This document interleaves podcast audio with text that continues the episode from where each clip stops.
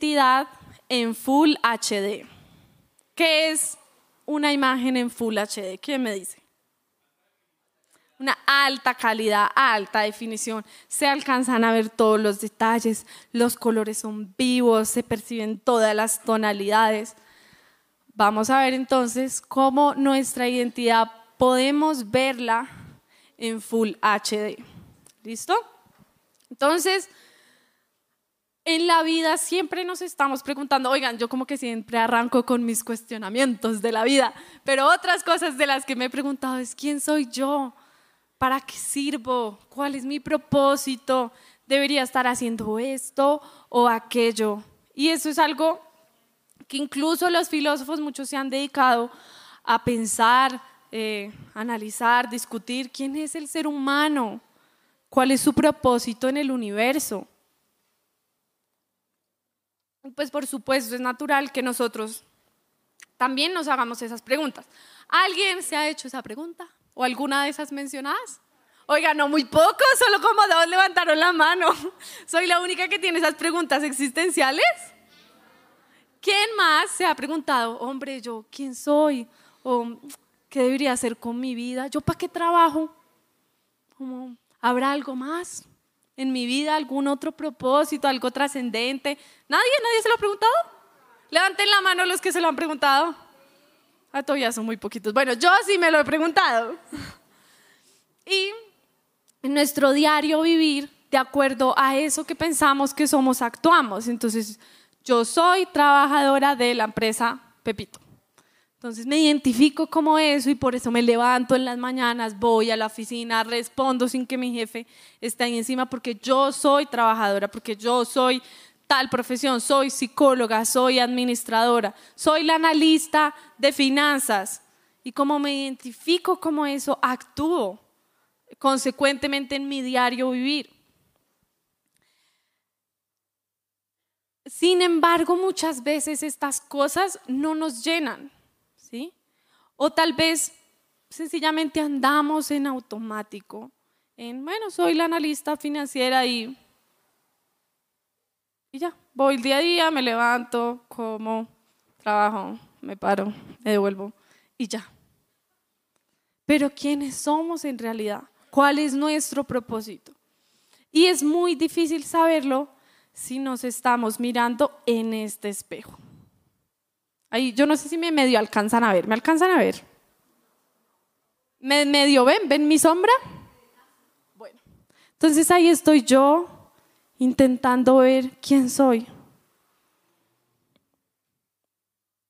Y este espejo representa el mundo, representa mi propia perspectiva, mi propio criterio, lo que de pronto los otros me han dicho que soy, lo que otros me han dicho que puedo hacer, las comparaciones que otros hacen, mm, mira Pepito, él es tal y tal. Y yo, sí, yo como que también, sí, sí, sí, yo como que también debería estudiar eso. No, sí, yo, yo también debería ser buena para eso. O tal vez eso que el mundo ha definido como éxito es este espejo. Entonces yo estoy ahí, ay, no, no, no, yo ya tengo, ¿cuántos? 23. No, no tengo pareja. No, yo estoy quedada. Mira, yo debería, sí, yo debería estar como con novia próxima a casarme. Ah, güey, madre. No, y yo, yo todavía no tengo trabajo. No, y para éxito, 20 millones el adelante mensuales como para medio ser exitosa y feliz en la vida. Y con esta imagen es con la que voy trazando el camino de quién soy, el camino de mi vida. Cuéntenme, ¿es una imagen nítida? ¿Es una imagen clara? Entonces es muy difícil basar mi vida en una imagen distorsionada. Entonces, si yo baso mi vida en una imagen distorsionada, va a ser poco acertada. ¿Mm? Va a ser una vida que no me va a traer plenitud. Va a ser una vida en que no voy a hallar paz. Una vida en que voy a estar tumbándome para un lado y para el otro. sin realmente un rumbo. ¿Cómo marco una meta, un rumbo, un propósito con base en esta imagen? Es muy difícil porque ni siquiera alcanzo a ver bien. No es claro, no es preciso. Y eso es lo que hacemos constantemente. Nuestro propio criterio, el criterio del mundo, el criterio de mis padres, el criterio de las comparaciones. Dejamos que defina quién somos. Dejamos que sea el espejo en el que nos miramos día a día para decidir qué es lo que vamos a hacer con nuestra vida.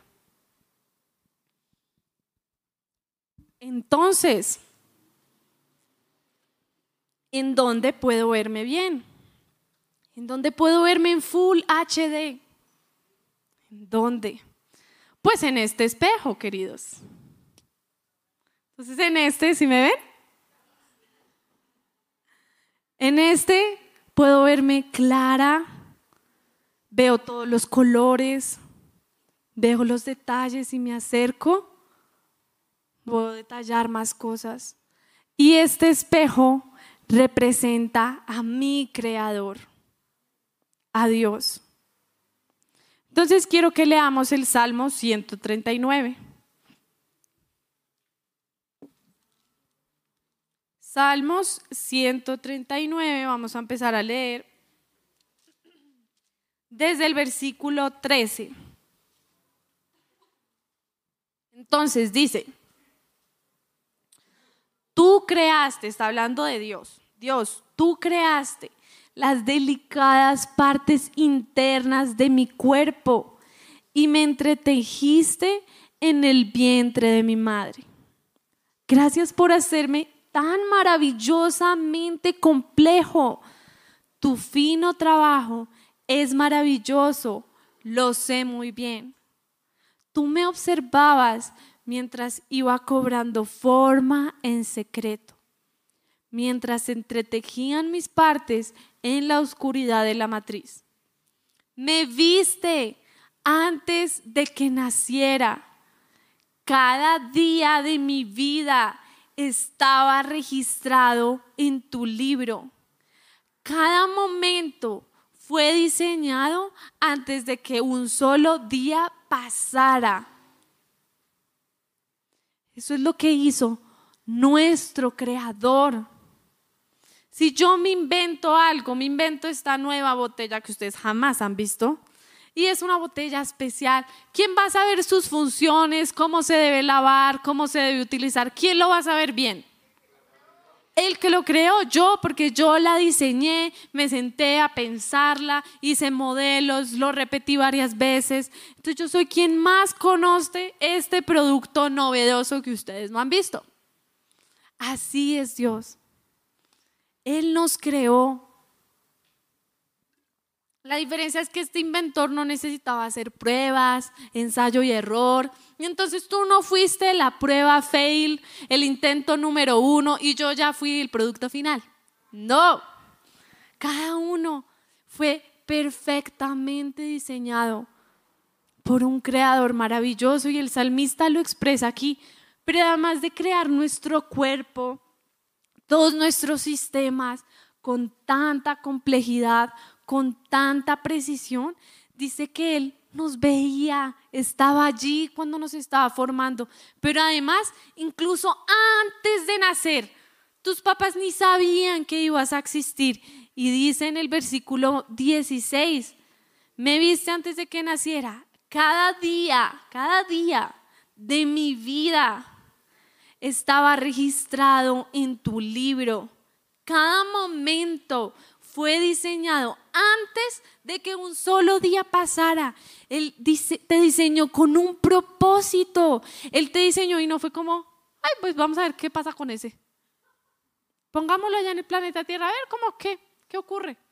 No, Él no nos creó para pasar el rato. Un invento que no sirviera de nada. No, Él nos hizo y somos su creación preciada con propósito. Y por eso Él ya sabía cada día de nuestra vida, ya tenía registrado cuál era su plan para nosotros. Cada momento Él lo diseñó. Entonces, nuestro creador, en nuestro creador, que nos creó y además diseñó el propósito que tenía para nosotros, podemos verlo, entenderlo, conocerlo, el real propósito de nuestra vida.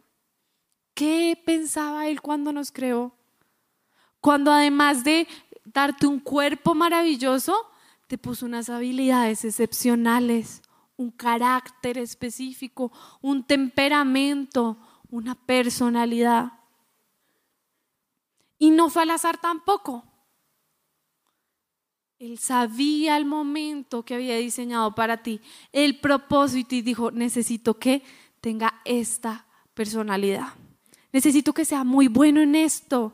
Le voy a dar habilidad en esto. Pero solo lo podemos conocer si vamos a ese creador. Vamos a Isaías capítulo 49.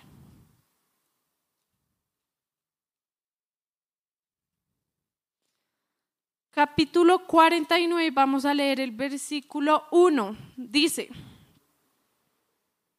escúchenme todos ustedes en tierras lejanas, presten atención, ustedes que están muy lejos. El Señor me llamó desde antes que naciera desde el seno de mi madre me llamó por mi nombre, estaba diciendo el profeta. Él sabía que el Señor lo había llamado para predicar, para hacer volver a su pueblo. Y leamos, ahora saltemos al versículo 5.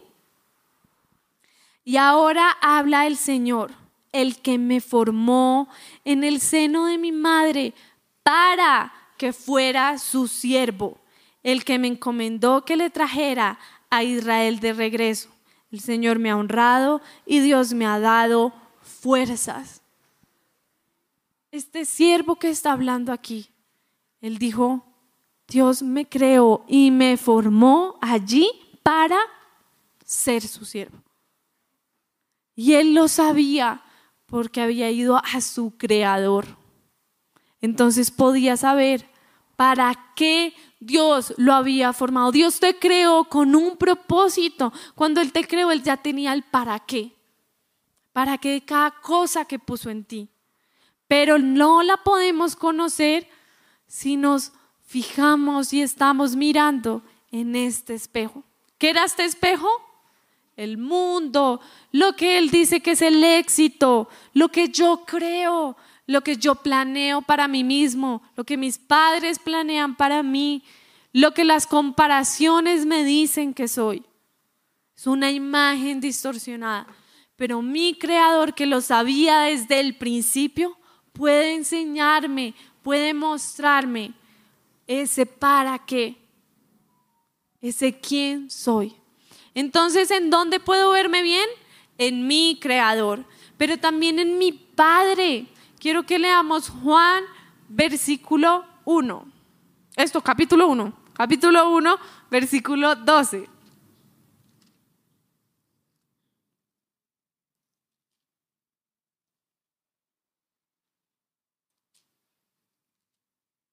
Dice, capítulo 1, versículo 12 de Juan. Pero a todos los que creyeron en Él y lo recibieron, les dio el derecho de llegar a ser hijos de Dios. No todo ser humano es hijo de Dios. Todos son creación de Dios, son criaturas de Dios, ¿sí? Pero los hijos de Dios son aquellos que han creído en Él. ¿En quién? En Jesús. Los que le han recibido ahora son hijos de Dios. Veamos Gálatas capítulo 3.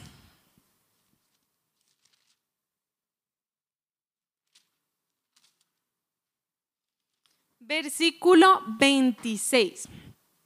Dice, pues todos ustedes son hijos de Dios por la fe en Cristo Jesús. Y algo muy lindo es que tú, independientemente de lo que seas, entonces voy a poner acá un ejemplo. Daniel es, eh, ¿cómo se dice? ¿Negocista? ¿Cómo se dice? ¿Negocista internacional? No sé cómo se dice su profesión. negociante internacional. Él es guitarrista. Él es novio de Elizabeth. Él es un chico. Pero independientemente de todo eso, podría ser veterinario. Igual, él sería hijo de Octavio. Él podría ser un cantante famoso, pero sería hijo de Octavio. Él podría ser novio de otra doña, sería igual hijo de Octavio, ¿verdad? Lo que nosotros, a lo que nos dediquemos, lo que hagamos, nunca va a anular el hecho de que somos hijos de alguien, ¿verdad? Y eso nos da identidad.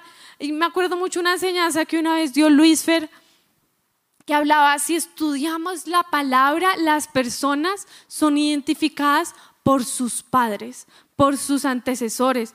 Entonces cuando nos hablaba de alguien decía, entonces Isaías, hijo de tal, hijo de tal, habló en nombre del Señor. Y entonces Dios llamó a Abraham, hijo de tal, de la tierra de tal. Siempre son identificados por sus padres. Entonces, ¿quién soy yo? Sí, soy hija de Misael y Juanita, pero ahora soy hija de Dios. Si yo fuera una hija de un rey terrenal, no sé, el rey de Inglaterra, eso me haría princesa. Y eso marcaría un estilo de vida, eso marcaría el lugar donde estudiaría, eso marcaría las cosas que yo haría o dejara de hacer, ¿verdad? En la realeza hay todos unos protocolos para A, B, C y D. No se casan con cualquier persona, ¿cierto? Sí, el simple hecho de ser hijos de tal persona marca sus vidas completamente.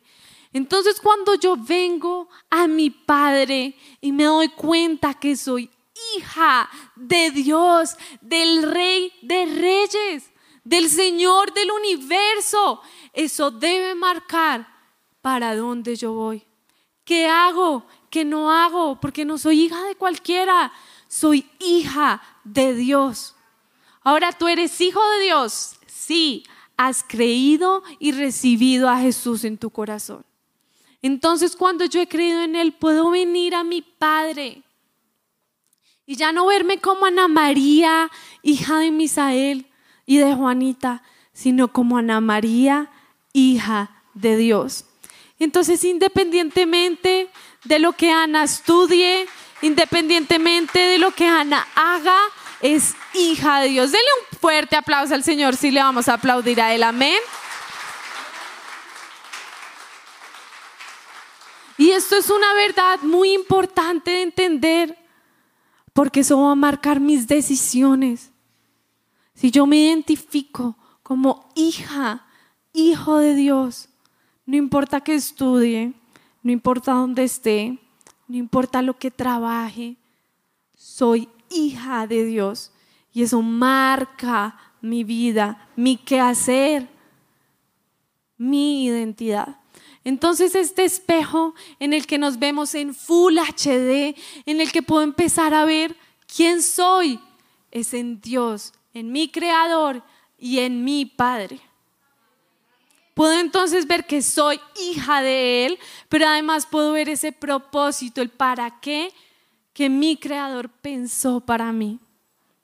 Entonces quiero que veamos unos ejemplos de personas que iban por su vida y se encontraron con su creador. Y eso transformó, cambió sus vidas. Vamos a empezar por Gedeón. Entonces, mientras nos dirigimos a jueces, capítulo 6, hago un rápido contexto. El pueblo de Israel, a los adolescentes deben estar duchos en este tema porque estamos hablando de los jueces, ¿cierto? Entonces, el pueblo de Israel no tenía rey sino que hay unas personas que Dios designaba como jueces para que los dirigieran en ciertos temas. El Señor les había dicho, Israel, yo el Señor voy a ser tu rey, no como las otras naciones que tienen reyes, personas normales.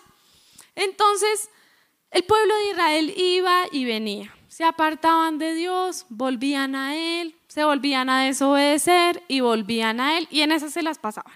Y en una de esas el pueblo madianita, otro pueblo, los empieza a conquistar y a oprimir. Entonces en ese contexto está nuestro personaje Gedeón. Entonces vamos a leer el capítulo 6 desde el versículo 12. Entonces dice, entonces, jueces capítulo 6, versículo 12, dice, entonces el ángel del Señor se le apareció a Gedeón y le dijo, guerrero valiente, el Señor está contigo. Señor, respondió Gedeón, si el Señor está con nosotros, ¿por qué no sucede todo esto? ¿Y dónde están todos los milagros que nos contaron nuestros antepasados? ¿Acaso no dijeron, el Señor nos sacó de Egipto? Pero ahora el Señor nos ha abandonado y nos entregó en manos de los madianitas. Entonces el Señor lo miró y le dijo, ve con tu fuerza, con la fuerza que tienes y rescata a Israel de los madianitas. Yo soy quien te envía. Pero Señor, respondió Gedeón, ¿cómo podré yo rescatar a Israel? Mi clan es el más débil de toda la tribu de Manasés. Y yo soy el menor de menor importancia en mi familia. Y el Señor le dijo, yo estaré contigo y destruirás a los madianitas como si estuvieras luchando contra un solo hombre. Vamos a leer hasta ahí. Entonces Gedeón se estaba mirando en este espejo. Y él decía, ve, pues mira, mi familia no es importante. O sea, no era una familia rica, poderosa, con estatus, cero. De su tribu, su clan era el más pequeño, débil, insignificante. Y él era el más pequeño, débil, ese que no le ponen cuidado. Y entonces él con esa imagen, Dios viene y le dice, guerrero valiente, rescatarás a Israel. Y como que, ¿qué? Yo mirándose en este espejo. Yo no tengo esa capacidad, yo no puedo, eso no es para mí. O sea, yo no veo ahí un guerrero valiente y rescatar a Israel, no, liderar. O sea, me tocaría pararme allá a hablarle a todo el mundo. Quién me va a poner cuidado. Pero Dios, su creador, se le apareció y le dice, mm, mm, Gedeón, mírate, tú eres guerrero, valiente. Mírate, Gedeón, yo soy quien irá contigo, no vas solo, no es en tu fuerza. Yo te creé para esto. Eres mi guerrero valiente. Y Gedeón, de creerse el más débil, menos importante, de verse así y actuar como tal, se vuelve un conquistador. Lidera todo un pueblo y conquistan y derrotan a los madianitas. Ahora era ese guerrero valiente que Dios había creado desde antes de que Gedeón naciera. Él se encontró con su creador y encontró quién era y para qué había sido creado. Otro ejemplo que encontramos en la Biblia es Pablo. ahora nos vamos a saltar a Hechos en el Nuevo Testamento, capítulo 9.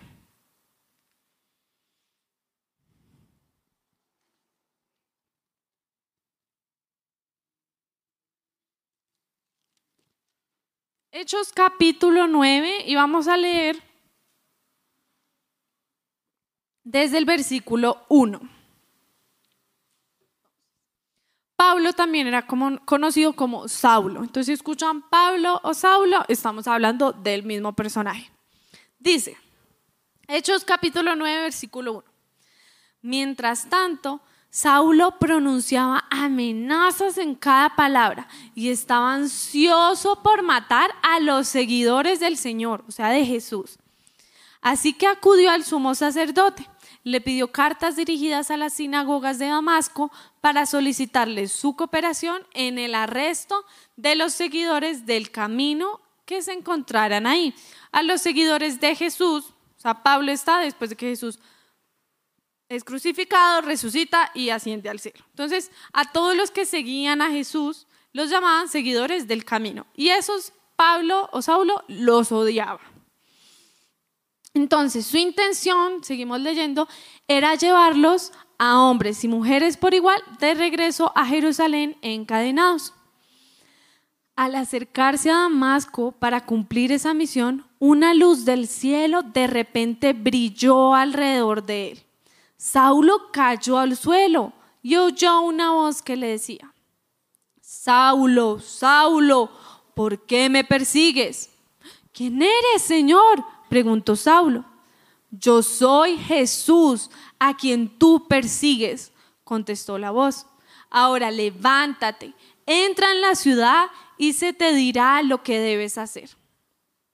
Los hombres que estaban con Saulo se quedaron mudos, mudos porque oían el sonido de una voz, pero no veían a nadie. Saulo se levantó del suelo, pero cuando abrió los ojos estaba ciego. Entonces sus acompañantes lo llevaron de la mano hasta Damasco. Permaneció allí, ciego, durante tres días sin comer ni beber. Ahora bien, había un creyente en Damasco llamado Ananías. El Señor le habló en una visión, lo llamó. Ananías. Sí, Señor, respondió. El Señor le dijo, ve a la calle llamada derecha a la casa de Judas. Cuando llegues, pregunta por un hombre de Tarso que se llama Saúl. En este momento, él está orando. Le he mostrado en visión a un hombre llamado Ananías que entra y pone las manos sobre él para que recobre la vista. Pero Señor, exclamó Ananías, he oído a mucha gente hablar de las cosas terribles que ese hombre le ha hecho a los creyentes de Jerusalén.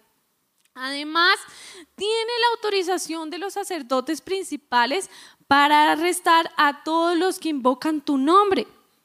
El Señor le dijo, ve porque Él es mi instrumento elegido para llevar mi mensaje a los gentiles y a reyes, como también al pueblo de Israel. Y le voy a mostrar cuánto debe sufrir por mi nombre. Así que Ananías fue y encontró a Saulo. Puso sus manos sobre él y dijo, pausa la historia. Listo. Entonces, puso sus manos sobre él y dijo, hermano Saulo, el Señor Jesús, quien se te apareció en el camino, me ha enviado para que recobres la vista y seas lleno del Espíritu Santo. Al instante, algo como escamas cayó de los ojos de Saulo y recobró la vista. Luego se levantó y fue bautizado. Después comió algo y recuperó las fuerzas. Saulo se quedó unos días con los creyentes en Damasco y enseguida comenzó a predicar acerca de Jesús en las sinagogas diciendo, Él es verdaderamente el Hijo de Dios. Todos los que lo oían quedaban asombrados. ¿No es este el hombre, el mismo hombre que causó tantos estragos entre los seguidores de Jesús en Jerusalén? Se preguntaban y no llegó aquí para arrestarlos y llevarlos encadenados ante los sacerdotes principales? La predicación de Saulo se hacía vez cada más poderosa y los judíos de Damasco no podían refutar las pruebas de que Jesús de verdad era el Mesías. Imagínense ese cambio tan trascendente. Saulo había sido enseñado en la ley judía con el mejor maestro de la época. Y él se sabía esa palabra al derecho y al revés. Y él en serio estaba 100% convencido que los seguidores de Jesús eran unos herejes errados. Y él iba a defender la ley de Dios, la ley de Moisés. Y él se decía y decía, Sí, este es mi destino, yo los tengo que acabar. No, esto no puede seguir así. Y hizo mucho de eso. Los encadenó, los maltrató, los perseguía. Y entonces caminó a Damasco con ese propósito de destruir, de perseguir y encadenar a los seguidores de Jesús. se encuentra con su creador. Y entonces le he revelado que él era el instrumento de Dios para predicarle a muchos la palabra de Dios. A reyes, gentiles, judíos.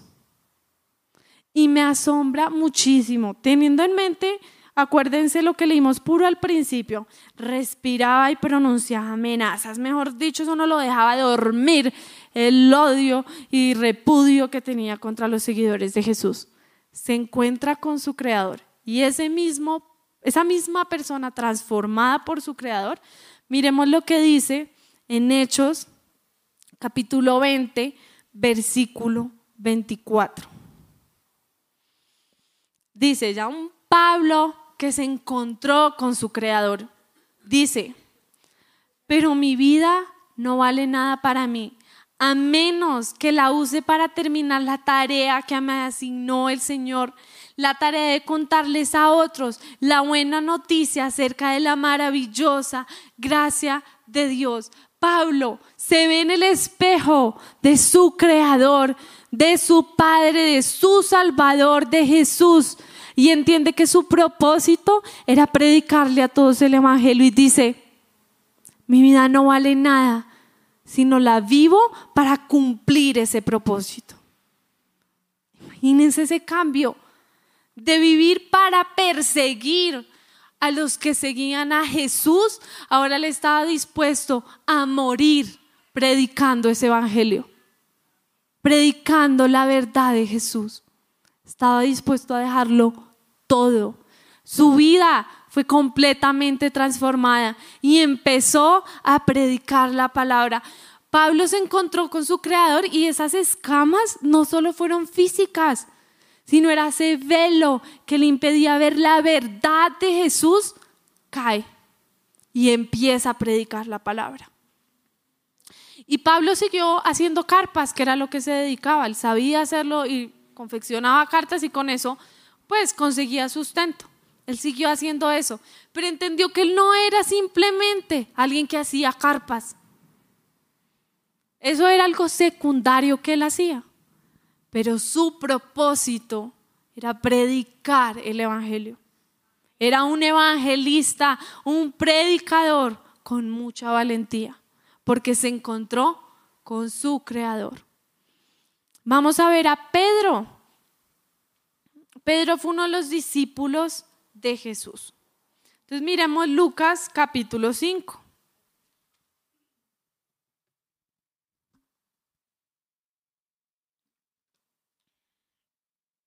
Vamos a leer en dos evangelios esta historia que nos deja ver detalles diferentes. Entonces vamos a empezar con Lucas capítulo, capítulo 5, versículo 1. Dice, Cierto día, mientras Jesús predicaba en la orilla del mar de Galilea, grandes multitudes se abalanzaban sobre él para escuchar la palabra de Dios. Jesús notó dos barcas vacías en la orilla porque los pescadores las habían dejado mientras lavaban sus redes.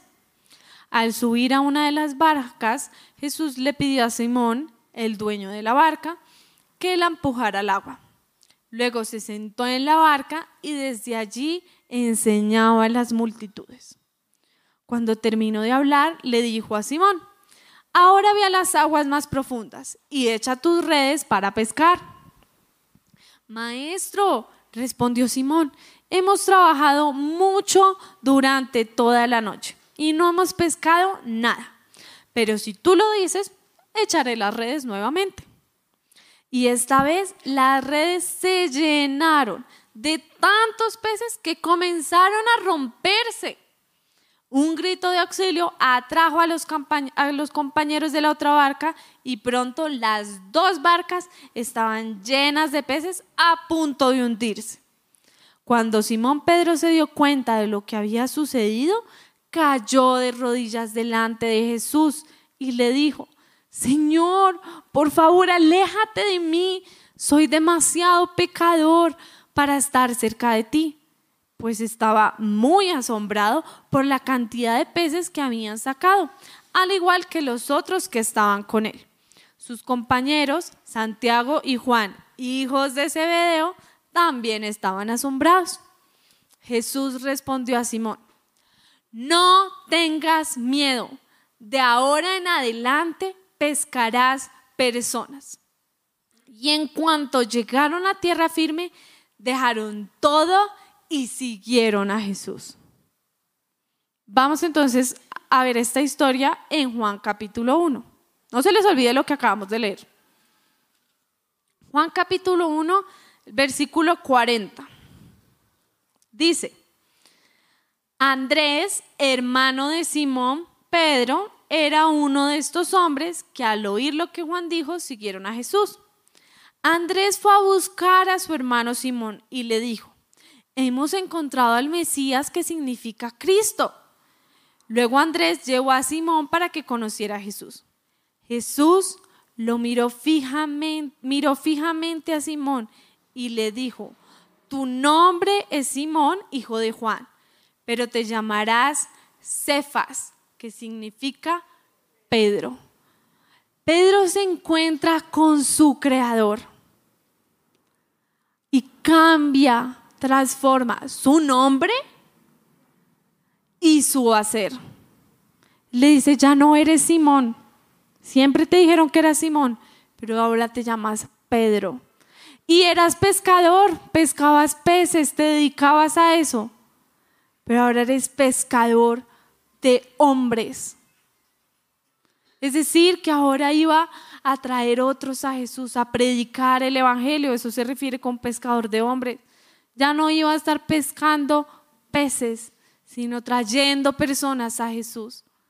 Eso que siempre había mirado y había creído a lo que se dedicaba y determinaba el rumbo de su día a día, que era ser un pescador, fue transformado cuando se encontró con su creador. Y Jesús dice ahí que lo mira fijamente.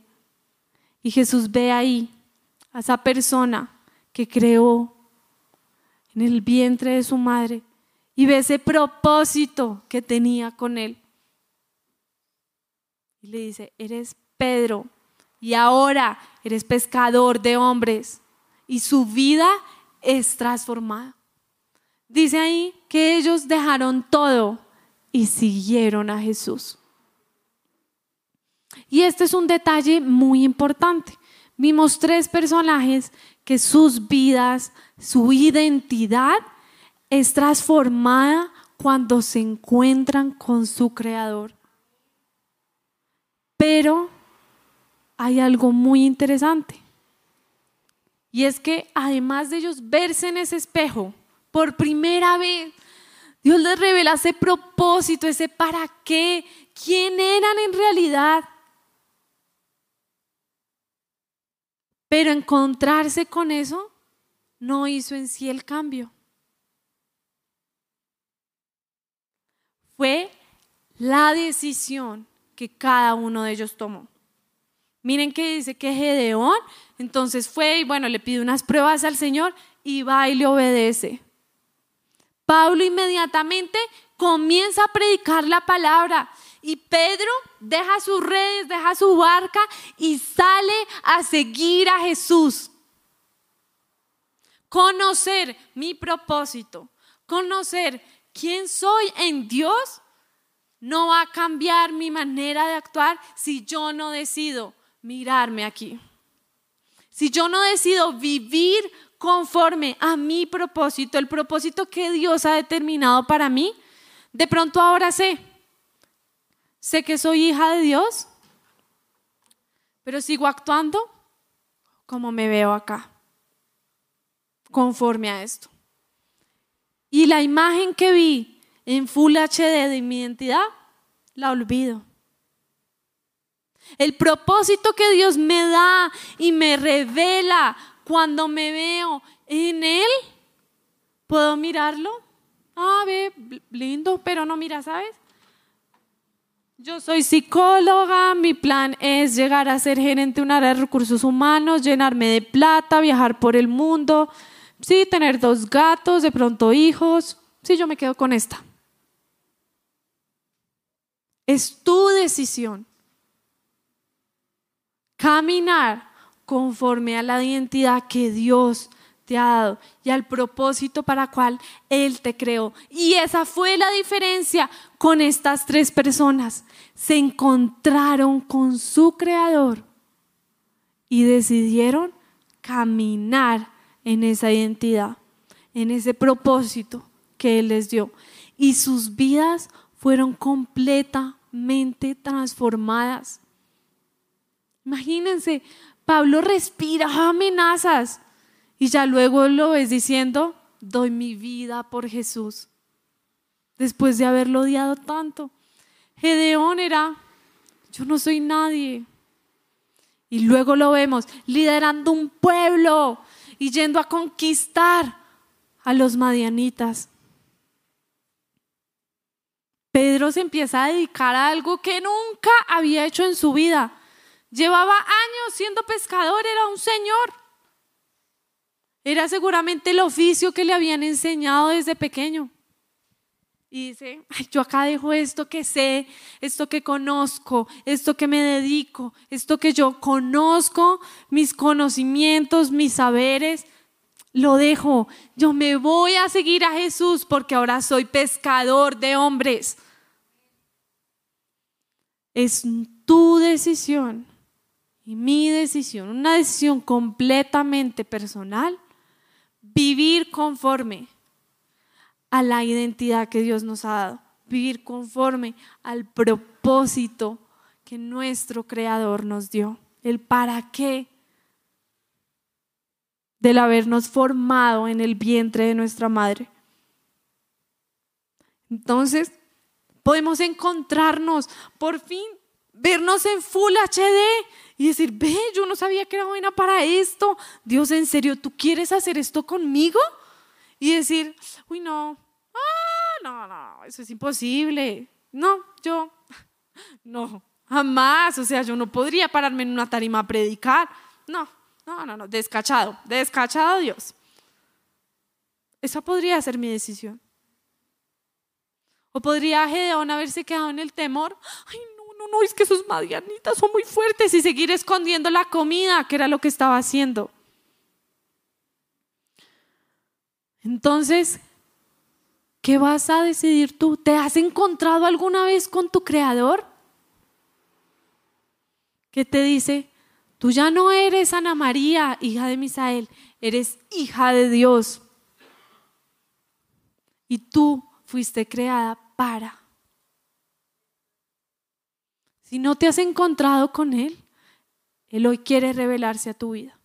Y si te has encontrado con Él, pero olvidaste qué fue lo que Él te mostró, qué fue lo que Él te dijo, quién eres en realidad y para qué fuiste creado, hoy puedes decidir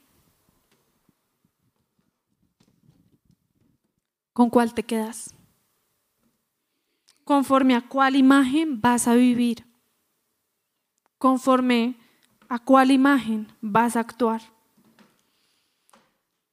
¿Y cómo logro en mi día a día conocer qué es lo que Dios quiere para mí, qué es lo que tiene?